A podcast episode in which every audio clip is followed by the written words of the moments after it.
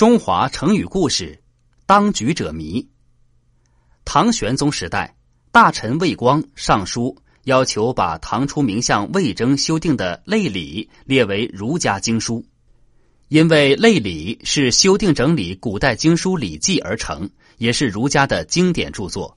玄宗看后认为有理，便同意了，并委派元旦等人仔细校阅，再为他加上注释说明。元旦得命，开始教阅类礼。不料右丞相张悦了解此事之后，也上书皇上，陈述自己的不同见解。奏本中写道：“现在的《礼记》是西汉戴圣编纂的，使用到现在已经近千年，并且经过东汉郑玄加注之后，成为经书。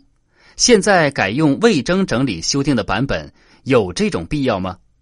玄宗一看。觉得他说的也有道理，便有些拿不定主意，不知道究竟该怎么办。元旦听说了这件事儿，专门写了一篇文章，表明自己的观点，题目就叫《释疑》。文章以对话的形式写就。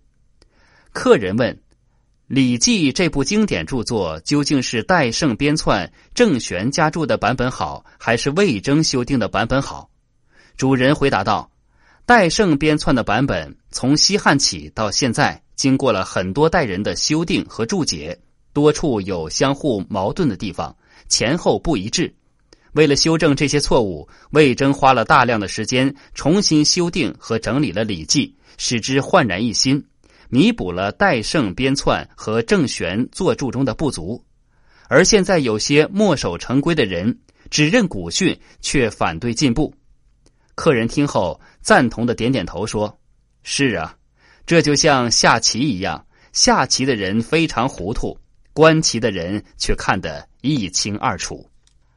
当局者迷，多与旁观者清连用，意思是下棋的人往往容易被迷惑，旁观者往往能够看清棋路，比喻当事人往往因对利害得失的考虑太多，认识不客观，反而不及旁观人看得清楚。”当局者迷，出自《旧唐书·原型冲传》。